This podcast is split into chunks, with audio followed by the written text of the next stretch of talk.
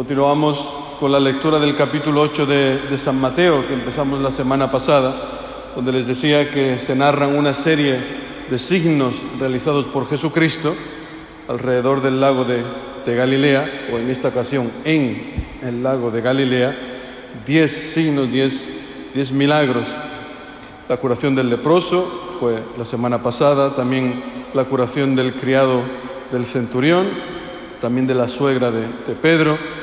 Hoy toca la tempestad calmada. El Señor se va dirigiendo a través del lago hacia la otra orilla donde curará a los endemoniados en Gedara, curará a un paralítico, a la hemorroísa, resucitará a la hija de Jairo, curará a ciegos y curará a un endemoniado mudo. Estos son los diez milagros que narra San Mateo. Pues bien, hoy toca la tempestad calmada. Y Mateo elige estos estos milagros, estos signos, porque tienen un, valor profundo, no solamente un valor así material, en el sentido de que el Señor tenga poder para curar enfermedades o tenga el poder sobre el clima, sino que tiene un valor más, más profundo. La pregunta clave en este Evangelio es, ¿quién es este hombre que hasta el viento y el mar lo obedecen? Esta es la pregunta esencial porque todos los acontecimientos que nos rodean en la vida tienen que responder a esta pregunta, ¿quién es este hombre?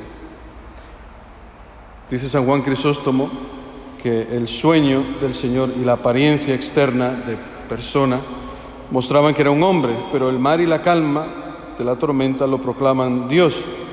Esto es lo que el Señor quiere que conozcamos, que Él es el Mesías que tenía que venir, el Hijo de Dios que duerme en medio de la tempestad, que es un signo impresionante, que reclina su cabeza en medio de la tempestad. Esto nos recuerda a esta palabra que el mismo Jesús dijo, yo no tengo donde reclinar la cabeza. Sabemos que la reclinó en la cruz, pues aquí también reclina su cabeza en esta barca, símbolo de la, de la cruz. ¿Dónde podemos encontrar al Señor? Dice un, salmo, un, un himno, un canto antiquísimo del siglo II, anónimo. Dice que la cruz es un angosto sendero, la puerta estrecha, la escala de Jacob, el lecho de amor donde nos ha desposado el Señor. Pues en esta barca, este es, este es el lecho donde el Señor nos espera, para dormir junto a Él, en medio de la tempestad, a no tener miedo, a reclinar la cabeza con Él, frente a los acontecimientos toda esta tempestad, estas olas que cubren la barca, que produce un miedo terrible, todo esto son los acontecimientos de nuestra vida. Ahí puedes poner lo que estés viviendo en este tiempo, una, problemas en el matrimonio, con la enfermedad, con los hijos, con el trabajo, ¿no?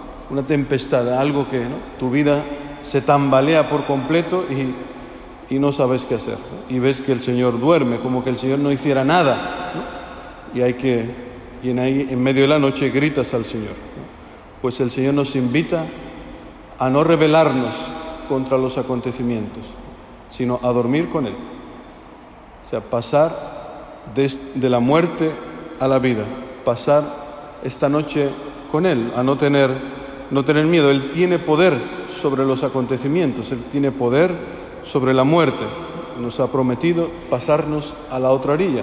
Por eso pidámosle hoy al Señor que nos ayude, que nos aumente la fe, que pasemos de una fe infantil, que eso es lo que quiere decir este texto cuando dice hombres de poca fe.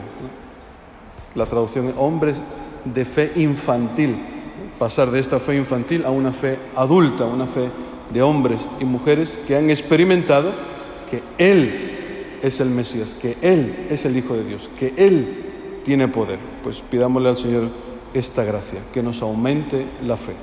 Que así sea.